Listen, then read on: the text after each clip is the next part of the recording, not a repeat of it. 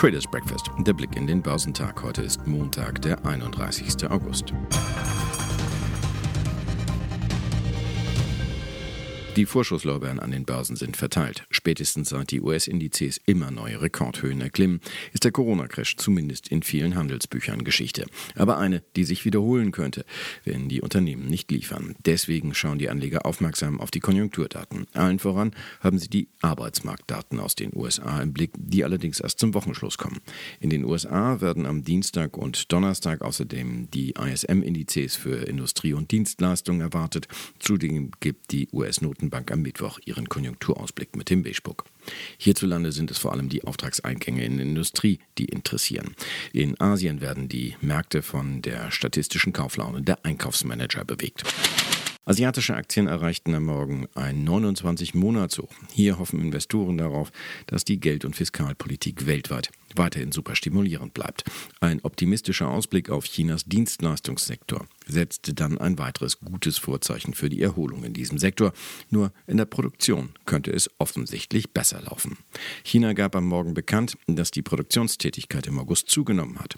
Der offizielle Einkaufsmanager-Index für das verarbeitende Gewerbe für diesen Monat lag nach Angaben des Nationalen Statistikamtes bei 51. Das lag aber unter den Erwartungen. Festlandschinesische Aktien waren am frühen Handel dennoch höher, wobei der Shanghai Composite um 0,7 Prozent und der Shenzhen Component um 0,4 Prozent zunahmen. Der Hongkonger Hang Index stieg um 1,5 Prozent. Hintergrund sind die politischen Entwicklungen in Japan, die die asiatischen Märkte insgesamt in Atem halten. In Japan legte der Nikkei um 1,9 Prozent zu, nachdem der langjährige Premierminister Shinzo Abe am Freitag aus gesundheitlichen Gründen überraschend seinen Rücktritt angekündigt hatte. Wer ihm nachfolgen soll, ist noch offen. Südkoreas Kospi stieg unterdessen um 0,4 Prozent, der ASX 200 in Australien legte um 0,3 Prozent zu. In den USA war es vor dem Wochenende einen weiteren Schritt in Richtung Normalisierung gegangen oder zumindest dem, was sich Börsianer als solche erhoffen. Der Leitindex Dow Jones erklomm Höhen wie vor dem Corona-Crash.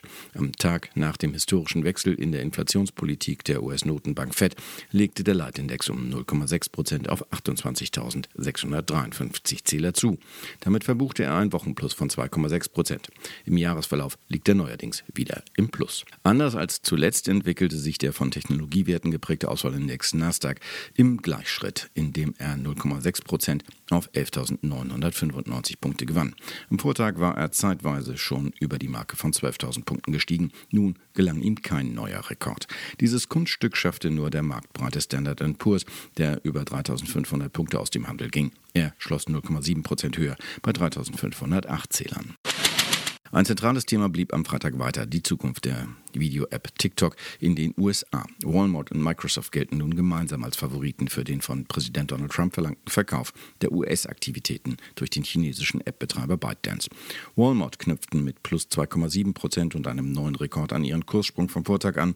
Microsoft legten nochmals um gut 1 Prozent zu.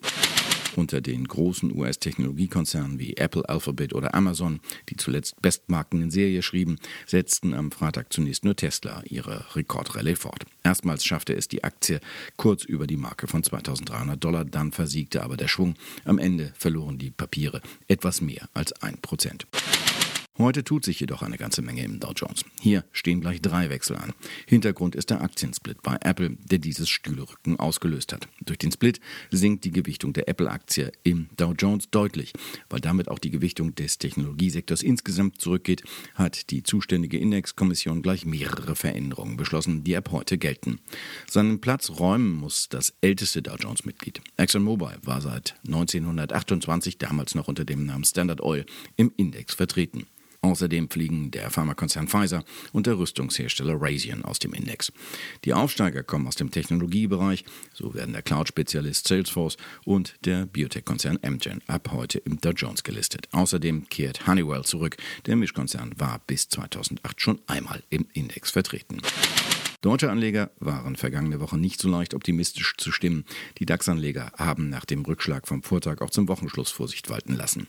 Der deutsche Leitindex gab am Freitag um 0,5 Prozent auf 13.033 Punkte nach. Händler nannten den starken Eurokurs, der dem Export schaden könnte, als Belastungsfaktor.